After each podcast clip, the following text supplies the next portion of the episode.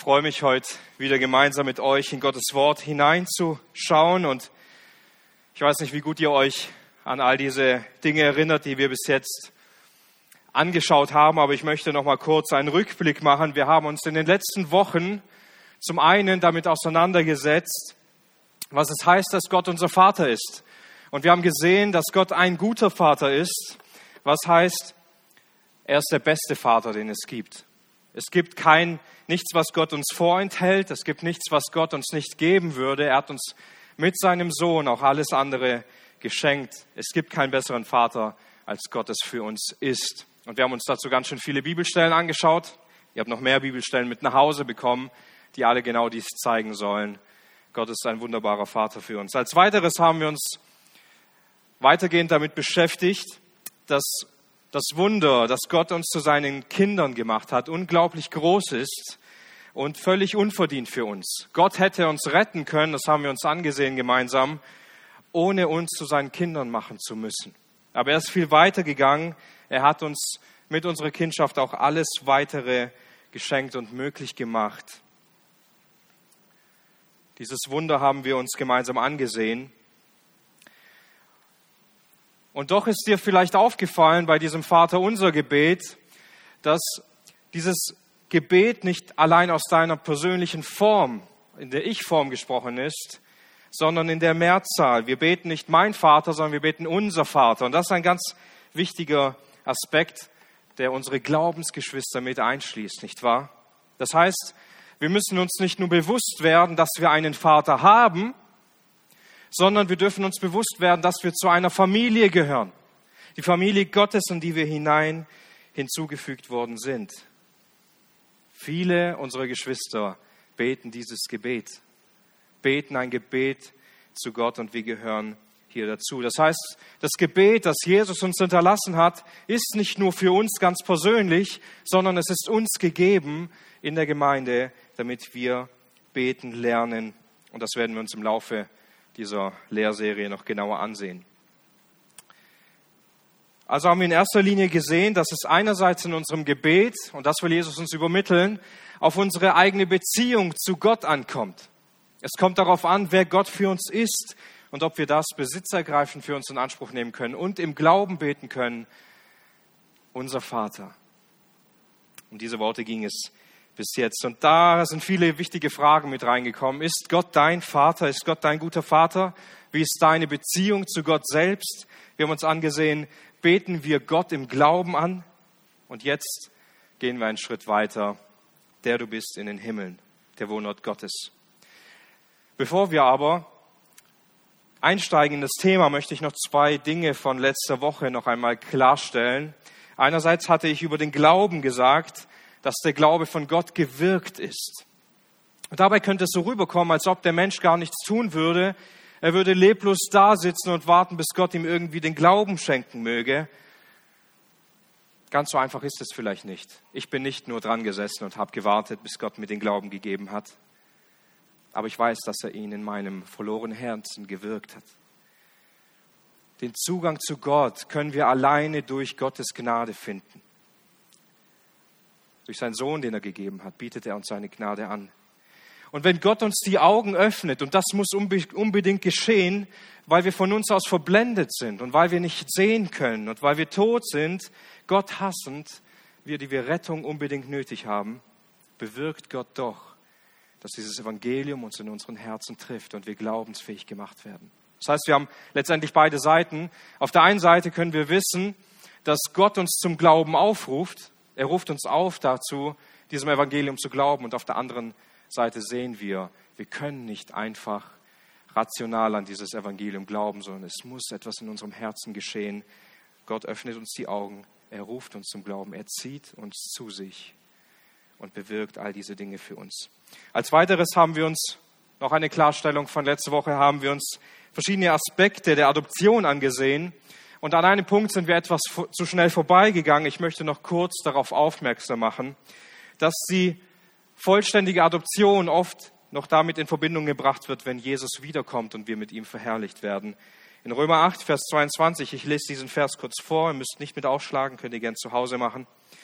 Denn wenn wir wissen, dass die ganze Schöpfung mitseufzt und in Wehen liegt bis jetzt, und nicht nur sie, sondern auch wir selbst, die wir die Erstlingsgabe des Geistes haben, auch wir erwarten seufzend die Sohnestellung, die Erlösung unseres Leibes.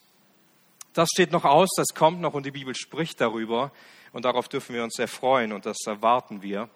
Aber wir sind jetzt Kinder Gottes, weil wir durch den Geist geleitet werden, weil Gott uns zu seinen Kindern gemacht hat und darüber wollen wir uns sehr freuen. Und heute geht es um den nächsten Aspekt, dass wir nicht nur zu Gott als unserem Vater beten, sondern es geht darüber hinaus, wir beten zu Gott, unserem Vater, der du bist in den Himmeln. Und darüber wollen wir uns heute mehr Gedanken machen, um den Himmel und was dabei alles mit zusammenhängt.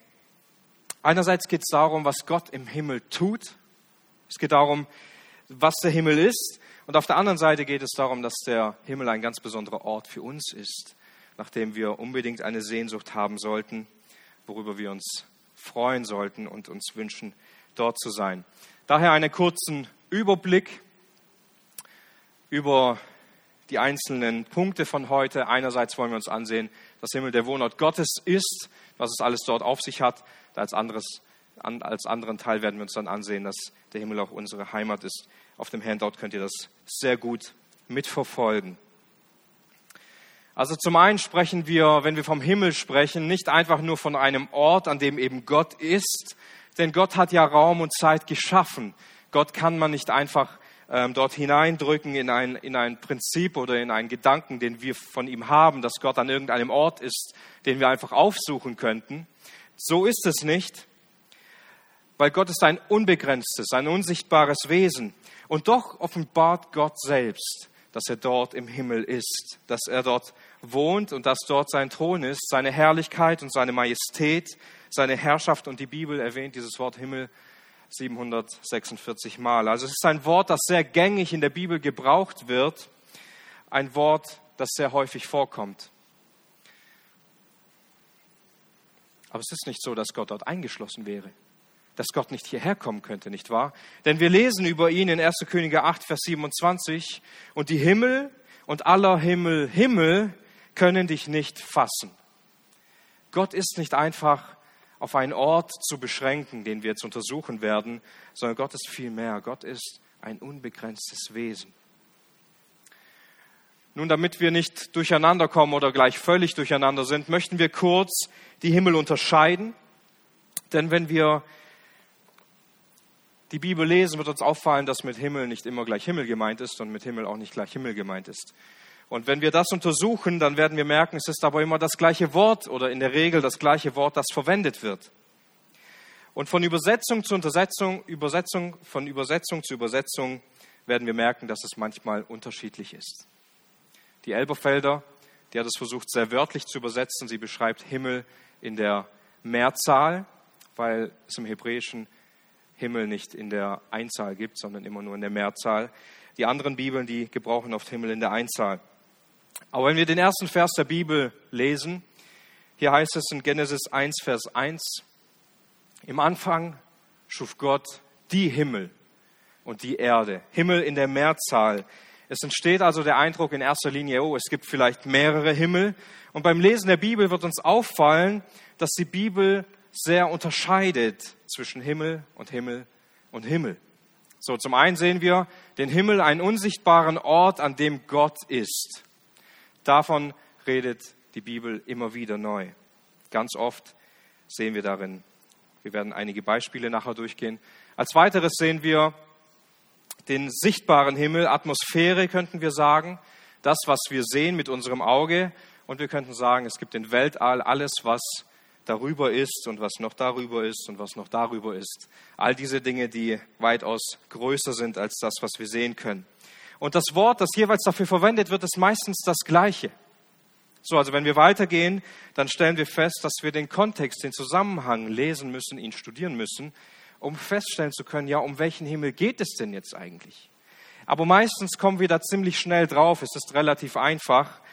Als Beispiel lesen wir Psalm 19, wo es heißt, die Himmel erzählen die Herrlichkeit Gottes. Und dann wird die Natur beschrieben, die Sonne, die wie ein Bräutigam aufgeht, die Schönheit der Schöpfung und so weiter. Und wir merken, aha, es ist etwas, was wir sehen können. Es ist etwas, was uns in die Anbetung Gottes bringen soll, weil wir diesen Himmel sehen können. Aber als, andere, als anderen Blick sehen wir auch manchmal Stellen, wie 2. Korinther 5, Vers 1. Denn wir wissen, dass wenn unser irdisches Haus, die Hütte, zerstört wird, wir einen Bau von Gott haben, ein Haus nicht mit Händen gemacht, ein ewiges in den Himmeln. Hier ist wahrscheinlich nicht die Rede davon, was wir sehen können, dass unser Haus irgendwo am sichtbaren Himmel schweben wird, was unser Körper ist und wir dann irgendwie dort für alle sichtbar sein werden. Nein, sondern hier geht es darum, dass wir einst bei Gott sein werden, ein ewiges Haus, eine neue Schöpfung sein werden und wir bei ihm sein werden. Auch wenn wir noch eine weitere Stelle, wenn wir von Paulus lesen, er hatte ja einige Offenbarungen bekommen, die nur er hatte. Und er beschreibt hier über einen Menschen, der entrückt wurde. Und er sagt, ja, da habe ich vor 14 Jahren einen Menschen gesehen, ich weiß gar nicht mehr genau, wie das war. Und er sagt dann, und dieser wurde entrückt bis in den dritten Himmel, 2. Korinther 12, Vers 2. Dieser Absatz ist allgemein schwer zu verstehen und Paulus drückt in gewisser Weise selbst auch ein, ein, Stück Unsicherheit aus, weil er nicht genau weiß, wie das damals war. Aber sichtbar ist, es geht hier um etwas Unsichtbares. Es geht hier um einen dritten Himmel, also nicht den, den wir sehen können. Und so möchte ich euch ermutigen, achtet einmal darauf, wenn ihr die Bibel fortlaufend lest, wo Himmel steht wie oft dieses Wort eigentlich vorkommt und was es zu bedeuten hat, wie der Kontext, der Zusammenhang des Textes euch verraten kann, um welchen Himmel hier es geht. Es geht, ist in der Regel eigentlich ganz einfach. Nun, wir möchten vor allem auch wichtige praktische Gedanken heute festhalten. Zum einen, der Himmel ist der Empfangsort unserer Gebete. Die Gebete, die wir sprechen, die Dinge, die wir bitten vor Gott, ob wir es jeden Tag tun, ob wir es jeden Tag mehrmals tun, ob wir es nur gelegentlich tun, egal an welchem Ort wir beten, egal wo wir uns auf der Erde befinden, sogar ob wir Worte sprechen oder sie nicht sprechen, sie kommen bei Gott im Himmel an, sie steigen hinauf zu ihm. Das heißt, unser Gebet wandert nicht irgendwie horizontal auf der Erde herum, bis es irgendwo dann abgeholt wird, sondern es steigt direkt hinauf zu Gott. Und der Himmel der Himmel ist der Ort, an den unser Gebet gelangen muss. Und es ist wunderbar, wenn wir sehen, dass Gott alle Gebete hört. Jedes Gebet, das wir sprechen. Und er darauf reagiert. Wisst ihr, wenn ich am Tisch sitze mit meiner Familie, dann habe ich unglaublich Schwierigkeiten, zwei Geschichten gleichzeitig zu hören. Ich kann, ich habe zwei Ohren und ich habe zwei Augen, aber es ist nicht möglich, auch wenn wir es fast jeden Tag versuchen, dass zwei Personen am Tisch gleichzeitig eine Geschichte erzählen. Ich kann es nicht. Egal, wie sehr wir von Multitasking überzeugt sind, das geht nicht. Und Gott hört alle seine Kinder beten. Jedes Gebet, das wir sprechen, ob es schön formuliert ist, ob es schnell oder langsam ist, ob es kompliziert gesprochen oder einfach gesprochen ist, jedes Gebet muss an diesen Ort zu Gott selbst. Das sehen wir einerseits daran, wie das Volk Israel klagt, als sie in Ägypten sind. Die heißt es in 2. Mose 2, Vers 23. Und die Kinder Israel seufzen wegen des Dienstes und schrien. Und ihr Schreien wegen des Dienstes stieg hinauf zu Gott. Und Gott hörte ihr Wehklagen. Und Gott gedachte seines Bundes mit Abraham. Das Volk war in einer unglaublich schwierigen Zeit und Situation. Es ging ihnen schlecht. Es ging ihnen dort nicht gut. Und sie beteten. Sie beteten dort zu Gott und sie schrien und sie klagen und sie haben all ihre Emotionen in dieses Gebet gesteckt und es ist hinaufgestiegen zu Gott. Das heißt hier wörtlich, wegen all dieser Dinge schrien sie zu ihm und es stieg hinauf zu Gott und Gott hörte ihre Klage. Das ist eine Sache, die wir uns sehr gut einprägen dürfen. Der Himmel ist der Ort, an den unsere Gebete gelangen müssen. Und aus diesem Grund beten wir auch, unser Vater, der du bist im Himmel oder in den Himmeln. Wir können es auch ähnlich sehen bei Cornelius im Neuen Testament in Apostelgeschichte 10. Hier lesen wir, als ein Engel zu Cornelius kommt und er bringt ihm eine Botschaft von Gott. Schau mal, was hier steht. Und er sagt zu ihm, Cornelius, deine Gebete und dein Almosen sind hinaufgestiegen zum Gedächtnis vor Gott. Sie sind emporgestiegen, sie sind hinaufgestiegen, wo Gott selbst ist. Von der Erde in den Himmel zu Gott. Und die Gebete sind nicht einfach, wenn wir beten, sind es nicht einfach in die Luft gesprochene Worte, die dann irgendwie verblassen wie Seifenblasen, sondern es ist viel mehr. Es steigt tatsächlich auf zu Gott und er hört es.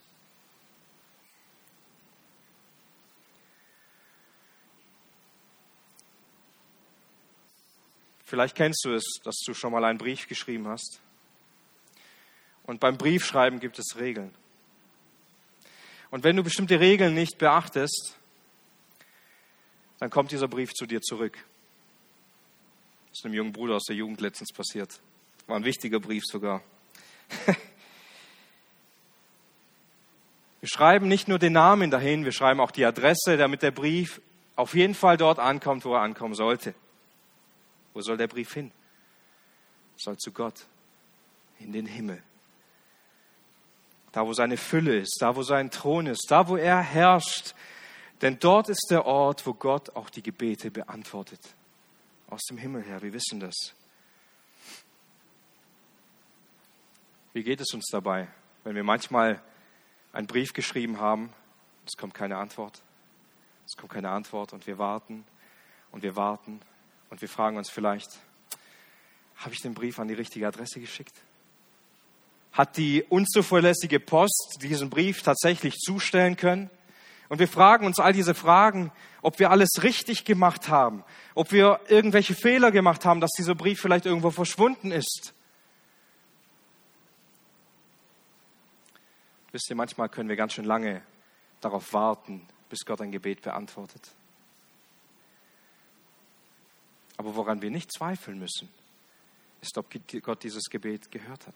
Wir müssen nicht daran zweifeln, ob Gott diesen Brief, den wir etwa geschickt haben, überhaupt aufgemacht hat oder ob er einfach keine Zeit hatte und der in der Ablage liegt mit Tausenden von anderen Briefen und wir müssen unglaublich Glück haben, dass mein Brief irgendwann dran ist, so wie in der Führerscheinzulassungsstelle man ewig lange warten kann, bis dann der eigene Antrag bearbeitet wird. So ist es bei Gott nicht. Er empfängt all diese Gebete und er beantwortet sie, nur oft anders, als wir es uns vielleicht wünschen.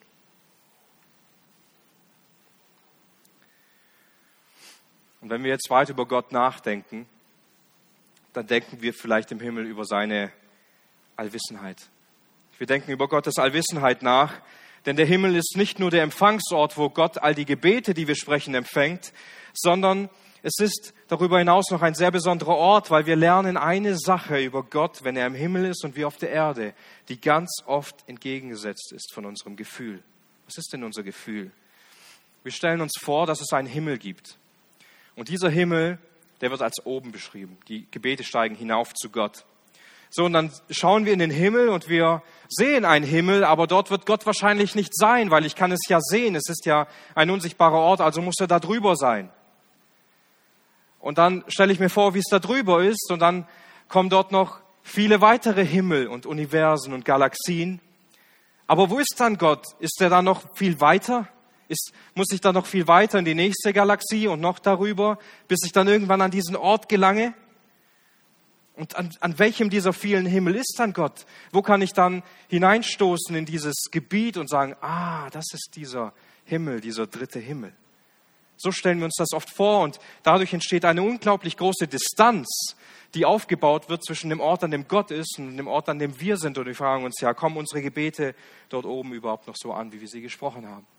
Es ist ein unglaublich großer Ort, eine unglaublich große Distanz, die dadurch bewirkt wird in uns. Und ich kann diese Sichtweise sehr gut verstehen. Ich habe es mir auch oft so vorgestellt als Kind, weil sie kommt aus unserem logischen Denken heraus. Wir versuchen es irgendwie nachzuvollziehen und zu verstehen. Aber es ist vielmehr so. Gott ist nicht weit entfernt an einem weit abgelegenen Ort, der irgendwie messbar für uns wäre, sondern er ist an einem unsichtbaren Ort ganz in der Nähe, den wir nicht sehen können. Jedenfalls wissen wir über den Himmel, an dem Gott ist, dass er von dort aus alle Dinge sehen kann. Dass er von dort aus alle Dinge bewirken kann. Dazu möchten wir ein paar Stellen ganz kurz beleuchten, die das uns sehr gut zeigen. Einmal können wir das an Psalm 14 sehen. Wenn nur die Bibelstelle vorne angegeben ist und kein Text, dann dürft ihr gerne mit aufschlagen. Ähm, und die Bibelstellen, die ich in der PowerPoint zitiere, die ausgeschrieben sind, die müsst ihr nicht mit aufschlagen. Ihr dürft gerne einmal Psalm 14 aufschlagen. Vers 2 und Vers 3.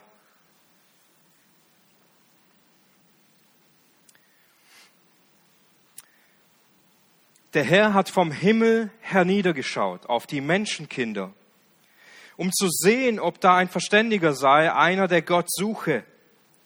Alle sind abgewichen. Sie sind allesamt verdorben, da ist keiner, der Gutes tut, auch nicht einer. So was wir also sehen können oder lernen können über Gott ist, dass der Herr vom Himmel herniedergeschaut hat. Er hat heruntergeschaut auf die Menschenkinder. Das heißt, Gott kann an dem Ort, wo er ist, kann er die, kann er die Menschen sehen. Aber es wird noch schöner, denn hier wird Gott als ein Suchender beschrieben. Er hat nicht nur heruntergeschaut, ah, okay, die Welt ist noch da, nein, sondern er hat auf die Menschen, die darauf leben, geschaut. Und er sucht einen Menschen, der gerecht lebt, aber findet ihn nicht. Findet keinen guten Menschen. Gott wird als ein Suchender beschrieben, der einzelne Menschen sucht, der ihr Herz sogar erblicken kann. Denn was kann man denn schon von der Außengestalt eines Menschen sagen, ob er ein guter Mensch ist, nicht wahr? Nein, Gott schaut herunter auf die Erde und er sieht die einzelnen Menschen, die alle böse vor ihm sind, in ihrem Herzen, die alle Gott nicht im Herzen haben und ihn nicht suchen. Das heißt, Gott schaut nicht nur herunter auf die Erde, sondern er sieht auch alle Menschen, und zwar jeden einzelnen Menschen, der da ist. Das können wir darüber lernen, dass Gott im Himmel ist. Er kann von dort aus alles sehen. Und er sucht Menschen, die von sich aus gerecht leben. Er hat keinen einzigen gefunden. Als weitere Stelle können wir 2. Chronik 16, Vers 9 lesen. Ein wundervoller Vers. 2. Chronik 16, Vers 9.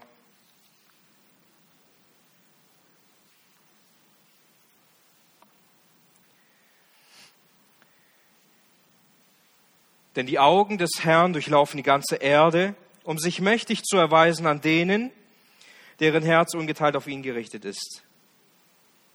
Da heißt es, hierin hast du töricht gehandelt, denn von nun an wirst du Kriege haben.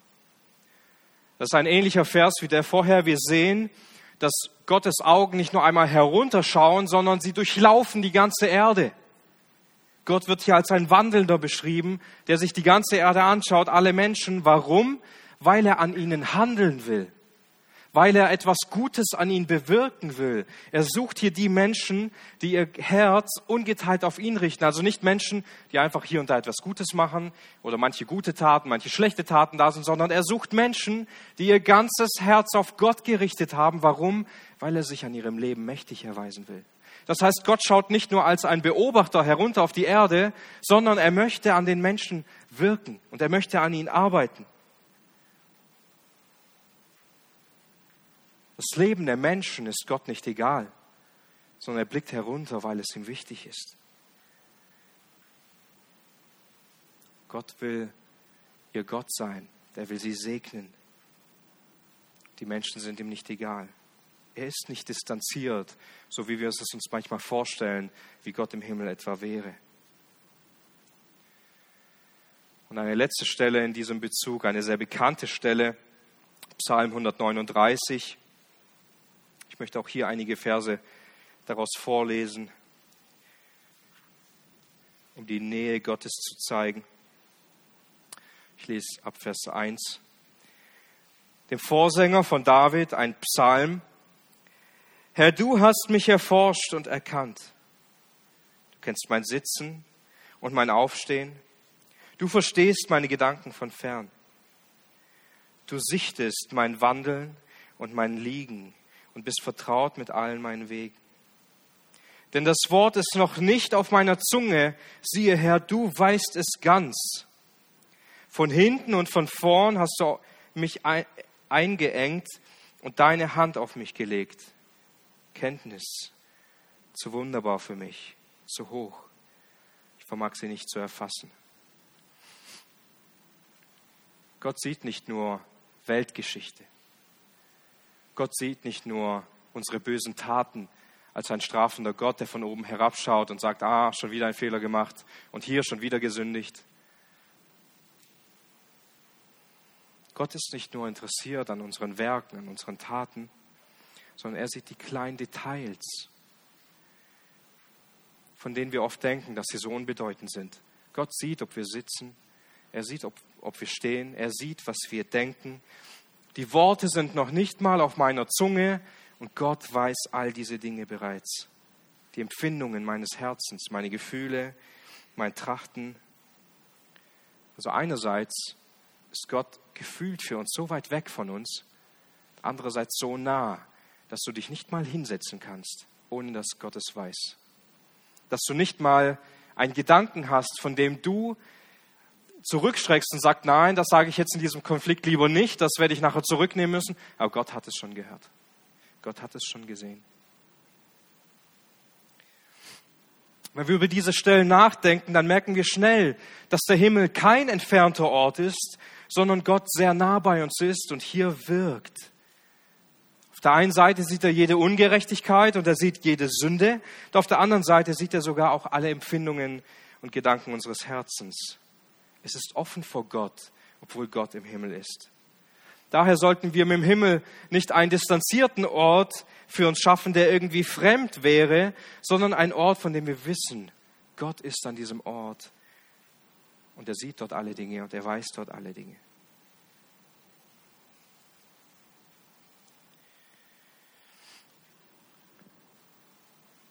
Wisst ihr, und manchmal beten wir und beten wir und wir haben irgendwie Sorge. Weiß Gott eigentlich, wie es mir geht mit dem, was er mir zutrat? Gott gibt mir Anfechtungen und Gott lässt mich durch schwere Zeiten gehen, vielleicht durch eine Zeit der Krankheit oder eine Zeit der Verlust. Und wir fragen uns vielleicht, Weiß Gott überhaupt, wie es mir geht?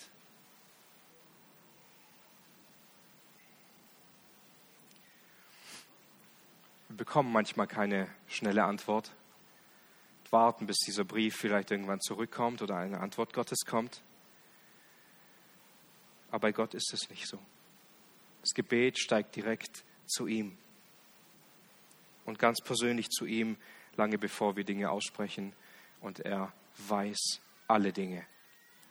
Als nächstes denken wir auch an Gottes Allmacht im Himmel, nicht allein an seine Allwissenheit, dass Gott alle Dinge weiß und sieht, sondern auch, dass er alle Dinge tun kann. Das ist ebenso wichtig, woran wir denken sollten.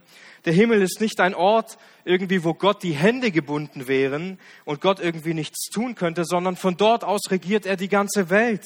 Von dort aus hat er der Welt Grenzen gesetzt und er kann von dort aus alles bewirken. Es gibt nichts, das Gott von dort aus nicht tun könnte. Jesus selbst sagt es so wunderbar, es kann nicht ein Spatz vom Himmel fallen, ohne dass Gott es weiß oder ohne dass Gott es zulässt.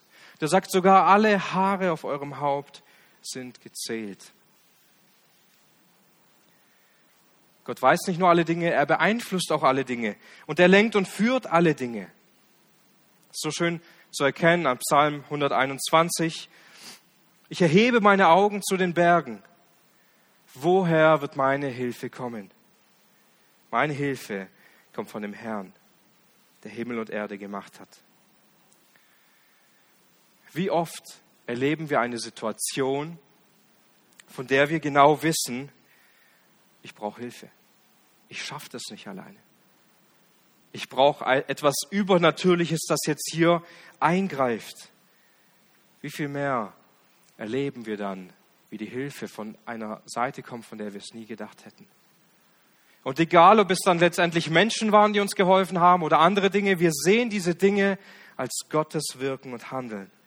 Gott kann in jeder Situation helfen und uns eine Hilfe schicken, mit der wir nicht gerechnet hätten oder wo wir nicht mehr weiter wissen und nicht mehr tun, nichts mehr tun können, um uns irgendwie daraus zu befreien. Schau mal dein Leben durch. Geh mal zurück in all diese Ereignisse, wo du sagst, hier war ich hilflos. Ich habe gebetet. hier hatte ich Angst und ich habe gebetet. Wir werden es vielleicht oft erleben, dass irgendein Mensch kommt und dir hilft. Aber am Ende wirst du immer zurückblicken und sehen, dass es Gott selbst war, der alles Mögliche gebrauchen kann, um wundervoll in unserem Leben zu wirken. Und jetzt mach mal den Umkehrschluss. Du erwartest Hilfe und du fragst andere Menschen, ob sie dir helfen können. Sie werden dir nie wirklich gut helfen können, nicht wahr? Auf dieser Welt können wir keine wirkliche Hilfe erwarten. Alles ist unvollständig. Alles ist unzuverlässig. Alles ist schwach und böse. Das Einzige, was in wirklicher Weise eine vollkommene Hilfe ist, ist das, was von Gott selbst kommt. Jakobus sagt, jedes gute Geschenk und jede vollkommene Gabe kommt von oben herab weil Gott sie gibt. Und das wird uns vielleicht noch viel mehr sichtbar, wenn wir uns fragen, ja, was ist denn eigentlich die größte Hilfe? Was ist denn eigentlich die größte Hilfe und woher kam die größte Hilfe? Die größte Hilfe, die finden wir in 1. Johannes 1, in 1. Johannes 4, Vers 9. Hierin ist die Liebe Gottes zu uns offenbart worden, dass Gott seinen eingeborenen Sohn in die Welt gesandt hat, damit wir durch ihn leben möchten. Also von wo aus hat Gott denn seinen Sohn in die Welt gesandt? Wo war denn sein Sohn? Er war beim Vater, der in den Himmeln.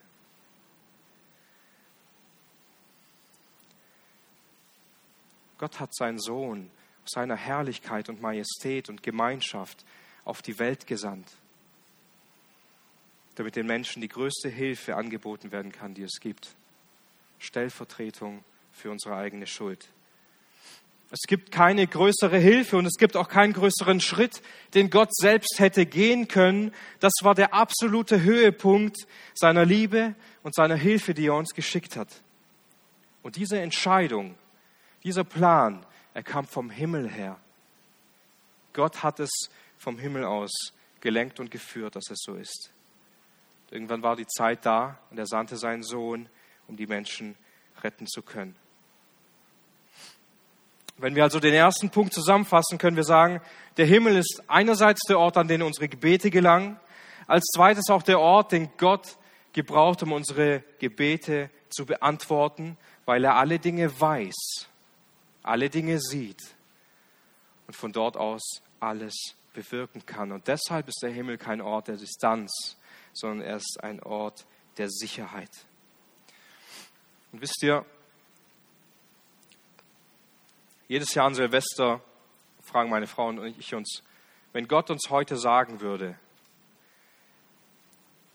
was er uns dieses Jahr schenken wird, an tollen Situationen, die wir in dieser Situation nie haben wollen, aber wir blicken zurück und sehen, wie Gott daran an uns gearbeitet hat. Gefühlt wird es jedes Jahr schlimmer.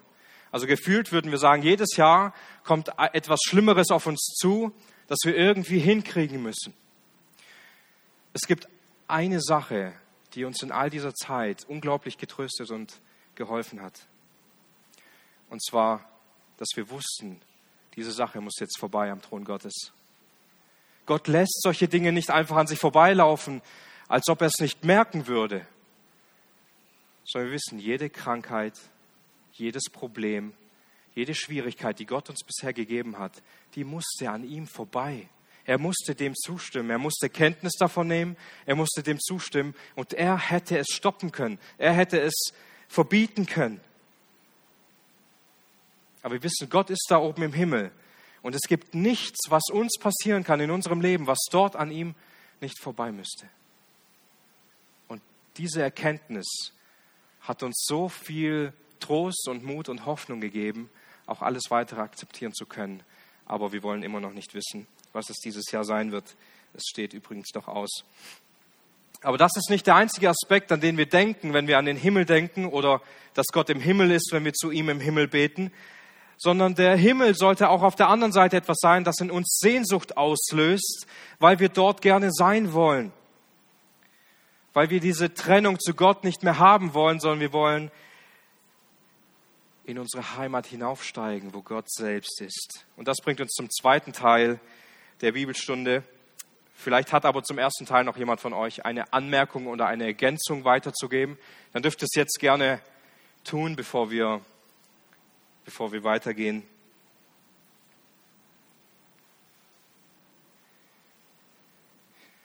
Okay, dann dürft ihr eure Anmerkungen gern für euch behalten und wir gehen weiter. Der Himmel ist unsere Heimat, Punkt B. Den ersten Punkt haben wir genannt, da öffnete sich der Himmel. So, nachdem Jesus also in den Himmel gefahren ist und die Jünger, sie haben ihn gesehen, wie er aufgestiegen ist und irgendwann war er nicht mehr da und sie waren sprachlos. Also was passiert jetzt? Der große Meister ist gegangen. Wer füllt den Platz aus? Einer der Jünger? Wer tritt aus seinem Schatten heraus? Wer traut sich, jetzt den Ton in der Gruppe anzugeben? Nun, sie wussten, einmal hat der Himmel sich geöffnet, damit der Sohn Gottes auf die Welt kommt. Und anschließend hat er sich geöffnet, damit der Sohn Gottes, nachdem er das Werk Gottes vollbracht hat, wieder in den Himmel hinaufsteigt.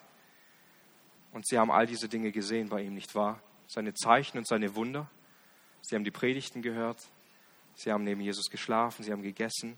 Sie haben alles mit ihm gemacht. Jesus war der Dreh- und Angelpunkt ihres ganzen Lebens. Und dann geht er einfach und lässt sie einfach alleine da. Kannst du dir vorstellen, wie es den Jünger gegangen sein muss? Stell dir vor, du stehst da mit ihnen und alles, woran du geglaubt hast, die Person, die du mit Abstand am meisten geliebt hast und der du drei Jahre lang Tag und Nacht nachgefolgt bist, die fährt da einfach in den Himmel auf und lässt dich völlig alleine zurück.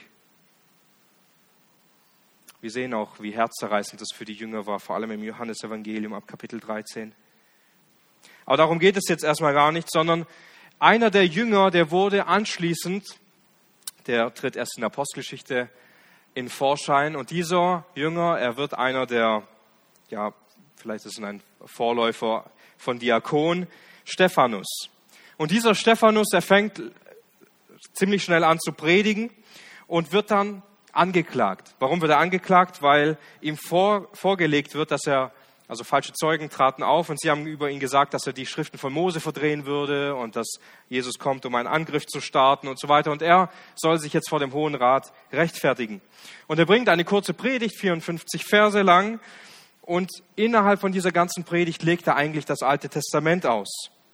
Und am Ende dieser Predigt wirft er ihnen vor, dass eigentlich sie alle Propheten, die Gott geschickt hatte, getötet haben und so machen sie es heute immer noch und beschuldigt sie letztendlich als Mörder. So, und jetzt kommt die Reaktion dieser, ähm, die, von diesem Hohen Rat, gerade in Apostelgeschichte 7 ab Vers 54.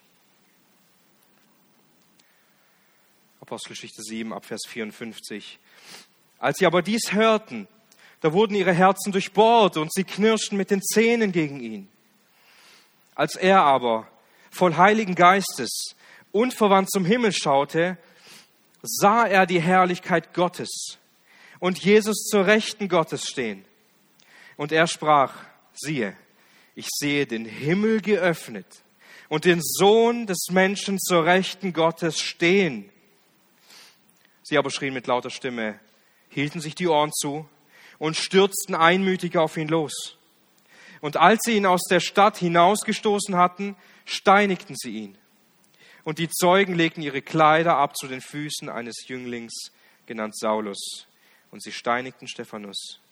Und der betete und sprach, Herr Jesus, nimm meinen Geist auf.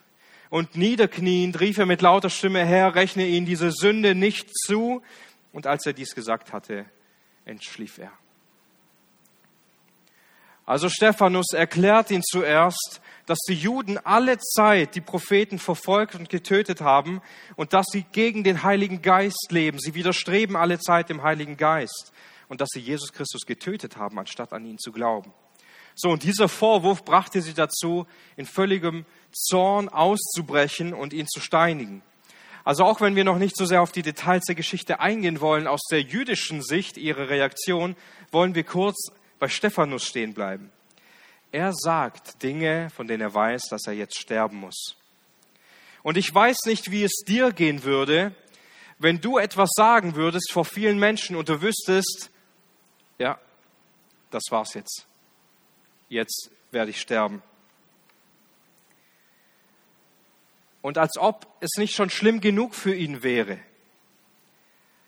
und seine Lage schon wirklich gefährlich für ihn ist, bringt er diese ganze Bombe auch noch zum Platzen, indem er sagt, hey, schaut mal, ich sehe den Himmel offen. Und Jesus, den ihr letztendlich getötet habt, der steht zur Rechten Gottes und er erwartet mich. Und damit bringt er die Juden letztendlich dazu, ihn direkt umzubringen. Sie stürmen auf ihn los. Und was tut er? Er betet für sie. Er betet für Vergebung. Er befiehlt Gott seinen Geist an und er stirbt. Also was sehen wir in dieser Geschichte? Es geht ihm gar nicht darum, Stephanus ging es nicht darum, ein langes, erfülltes Leben hier auf der Erde zu haben,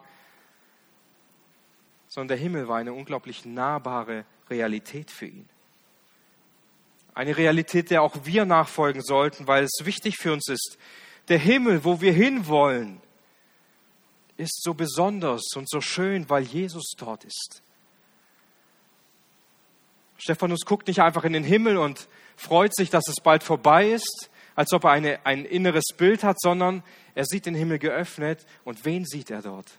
Er sieht dort seinen eigenen Herrn. Er sieht dort seinen eigenen Herrn. Wir müssen in unserem Leben, das, was wir hier zurücklassen, dem müssen wir nicht nachtrauern. Daran müssen wir uns nicht festhalten, weil es von ganz alleine wertlos und sinnlos werden wird. Stephanus hat nicht mehr die Menschen gesehen, die, die ihn umringten. Schon mit Steinen in den Händen. Diese Menschen hat er nicht mehr gesehen, die hat er nicht mehr wahrgenommen. Er hat ihre Reaktion nicht mehr gesehen. Zorn, Wut, Hass. Was hat er gesehen? Er hat seinen Herrn im Himmel gesehen, zu dem er hin wollte. Und er ist nicht mit dem Blick auf die Menschen gestorben und nicht mit dieser mit diesem Leid, dass er sagt, ich habe euch gerade das Evangelium verkündigt und ihr steinigt mich, sondern er ist seinem Herrn entgegengegangen. Und was hatte er noch für die Menschen übrig? Liebe. Ein Gebet. Keine Vergeltung, kein Hass.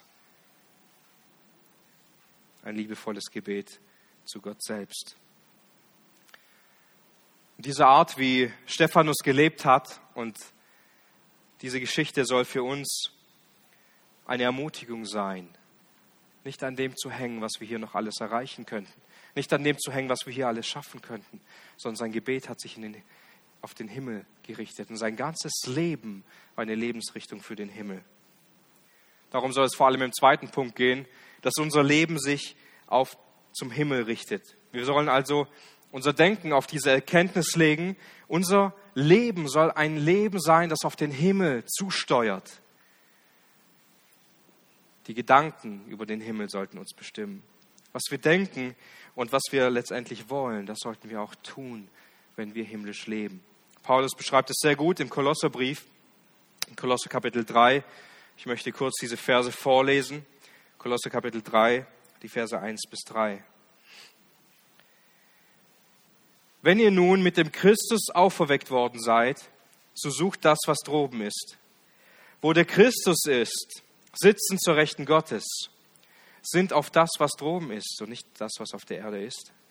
Denn ihr seid gestorben und euer Leben ist verborgen mit dem Christus in Gott.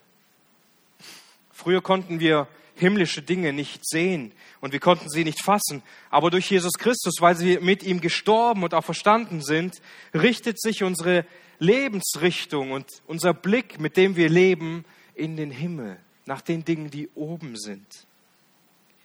Also geschieht das in zwei Schritten. Zum einen sagt Paulus, und nun sucht das, was droben ist. Also habt nach dem Ausschau, sucht das, was droben ist im Himmel. Das bedeutet, dass wir unseren, äh, unsere himmlischen Dinge und die Taten und unsere Handlungen nach den himmlischen Dingen ausrichten. Wir suchen das, was himmlisch ist. Und wir suchen nicht mehr das, was auf der Erde ist. Und das andere gebraucht er mit dem Wort Sinnen, unsere Gesinnung, unser Trachten, unser Wünschen, unsere Sehnsucht, unsere Motivation, all das sollte himmlisch gesinnt sein. Wir sinnen auf Christus und bei ihm zu sein. Nun, wenn Jesus uns auf jeden Fall gerettet hat, dann können wir ja nicht weiterhin so leben wie vorher. einfach irdisch und weltlich und diese Dinge, die uns dabei so wichtig sind, weil all das scheint uns nur verlorene Zeit zu sein, nicht wahr? Wie oft geht es uns so, wenn wir viel Zeit am Handy verbracht haben, am Smartphone oder am Laptop oder an sonstigen Dingen. Und es ist in dieser Zeit so toll, weil alles um uns herum verliert irgendwie den Reiz und wir fühlen uns so wohl darin. Und irgendwann wachen wir auf, gucken auf die Uhr. Es ist so viel Zeit vergangen und wir fragen uns, was habe ich eigentlich gerade die ganze Zeit gemacht? Irdisch gelebt und nicht himmlisch. Unser ganzes Leben sollte sich auf den Himmel ausrichten. Auch wenn unser Körper und unser Herz uns immer wieder zeigt, dass wir eine irdische Ausrichtung in uns haben, so sollten wir uns immer wieder neu besinnen und sagen, ja, wo ist denn mein Herr? Er ist im Himmel und ihm will ich nachfolgen. Das ist ein Punkt, in dem wir immer wieder neu wachsen müssen. Paulus sagt nicht, dass diese Dinge ausnahmslos so bei uns sein müssen mit dem Zeitpunkt unserer Rettung, sondern er ermutigt uns und er fordert uns auf und sagt, und weil ihr mit Christus auferweckt worden seid, dann sucht doch jetzt das, was droben ist und konzentriert euch mit euren Gedanken auf das, was himmlisch ist. Wie sehr wir an den Himmel denken und wie sehr wir auf den Himmel ausgerichtet sind, ist ein unglaublich wichtiger Indikator dafür, wie gut deine Beziehung zu Christus gerade ist oder wie sehr du gerade in der Welt verstrickt bist und sie liebst. Wenn der Himmel, deine Ewigkeit dort und dein Leben und Handeln und dein Trachten des Herzens, all das wirklich bestimmt, zeigt es gleichzeitig auch, wie unwichtig dir die Welt ist und wie sehr du deinen Herrn lieb hast. Das sollten wir also bedenken, wenn wir an den Himmel denken und wenn wir beten. Denke ich gerade himmlisch? Ist mein Leben gerade himmlisch ausgerichtet? Stimmt mein Leben mit dem Gebet überein? Denn wenn wir zu Gott, dem Vater, beten, der im Himmel ist und wir versuchen dadurch eine Basis zu schaffen in unserem Leben, dann baut sich vielleicht wirklich eine Distanz auf, weil Gott im Himmel ist wir aber viel lieber auf der Erde sein wollen. Deshalb den dritten und letzten Punkt für heute, unsere Heimat, die wir sehnlichst erwarten. Ich möchte kurz darauf aufmerksam machen, dass wir die Sehnsucht für den Himmel so sehr brauchen und sie haben sollten, weil dieser Punkt ist sehr wichtig, damit wir erkennen können, wenn auch wirklich die Sehnsucht fehlt darüber nachzudenken, liebe Geschwister. Paulus schreibt an die Philipper in Kapitel 3, Vers 20. Denn unser Bürgertum ist in den Himmeln. Es kommt ein ganz wichtiger Punkt. Von woher wir auch den Herrn Jesus als Heiland erwarten, der unseren Leib der Niedrigkeit umgestalten wird, zur Gleichförmigkeit mit seinem Leib der Herrlichkeit, nach der wirksamen Kraft, mit der er vermag, auch alle andere Dinge zu unterwerfen. Also zum einen sagt Paulus, dass unser Bürgertum, unser Recht zu leben, unser, unsere Identität für den Himmel ist. Also wir haben eine, ein Bürgertum im Himmel und darauf leben wir hinzu.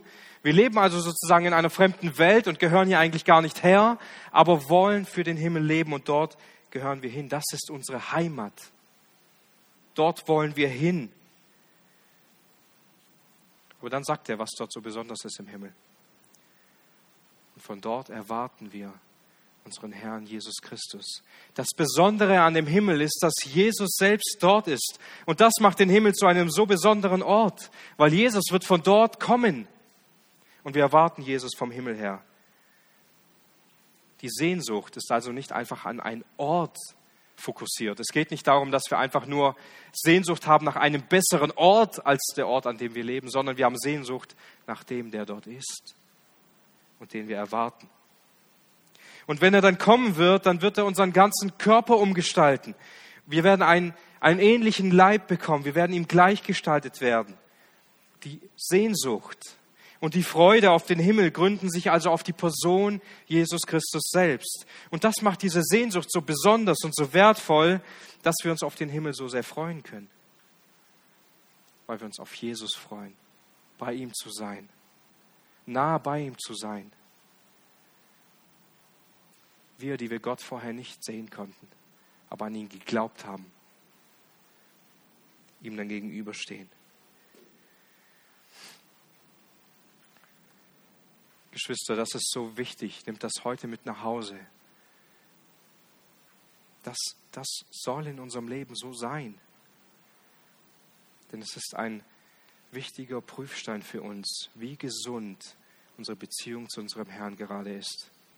Wenn wir ihn über alles lieben, dann wollen wir auch über alles bei ihm sein.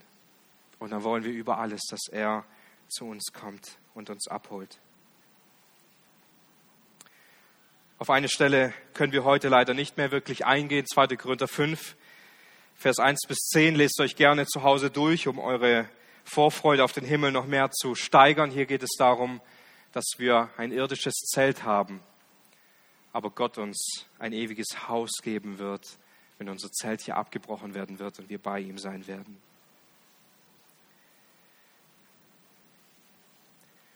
Aber diese Frage ist wichtig. Ist der Himmel deine Heimat? Ist der Himmel deine Heimat? Freust du dich, wenn du endlich zu Hause bei deinem Vater sein darfst? Ich habe das immer wieder gelernt durch, durch meine Krankheit und durch andere Begegnungen in meinem Leben, dass Gott eines Tages all meinen Mangel ausfüllen wird. All das, was mir jetzt schwerfällt, all mein Verlust, all mein Schmerz, all mein Leid, all das wird es dort nicht mehr geben. Und dieser Gedanke kann uns unglaublich viel Trost und Ermutigung geben. Aber wisst ihr, was noch viel schöner ist? Dass wir dort voll vereint mit Jesus sein werden.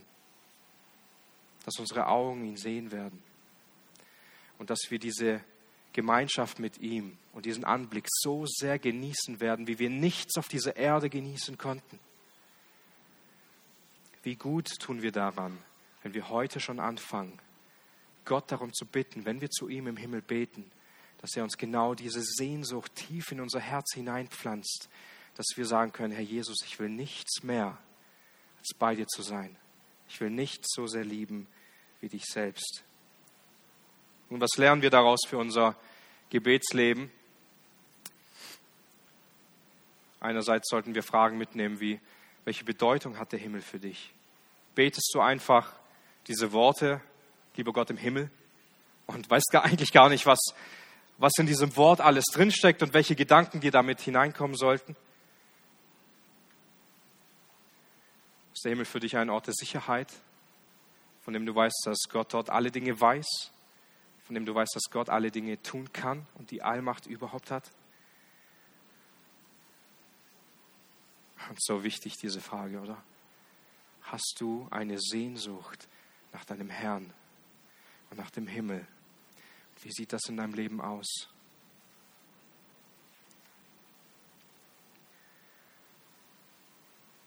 Der Himmel sollte unser Zuhause sein, unsere Heimat und wir sollten uns darauf freuen. Und mein Wunsch und mein Anliegen für heute ist, dass wir nicht einfach Worte verwenden im Gebet, so wie Jesus es über die Heuchler sagt, die einfach plappern und ständig die gleichen Dinge sagen. Eigentlich ist genau das, was Jesus nicht wollte vom Vater unser, dass wir es einfach auswendig lernen und dass wir es einfach die ganze Zeit runterbeten, ohne darüber nachzudenken, was es eigentlich bedeutet, sondern er gibt uns eine Anleitung, wie wir lernen können zu beten. Also was steckt da alles drin, wenn wir an Gott im Himmel denken? Das ist meine Ermutigung. Meine auch das, was du betest. Und sei dir darüber im Klaren, was es bedeutet, dass Gott erstens im Himmel ist und zweitens, dass unsere Heimat dort ist und wir eine Sehnsucht dorthin brauchen. Amen.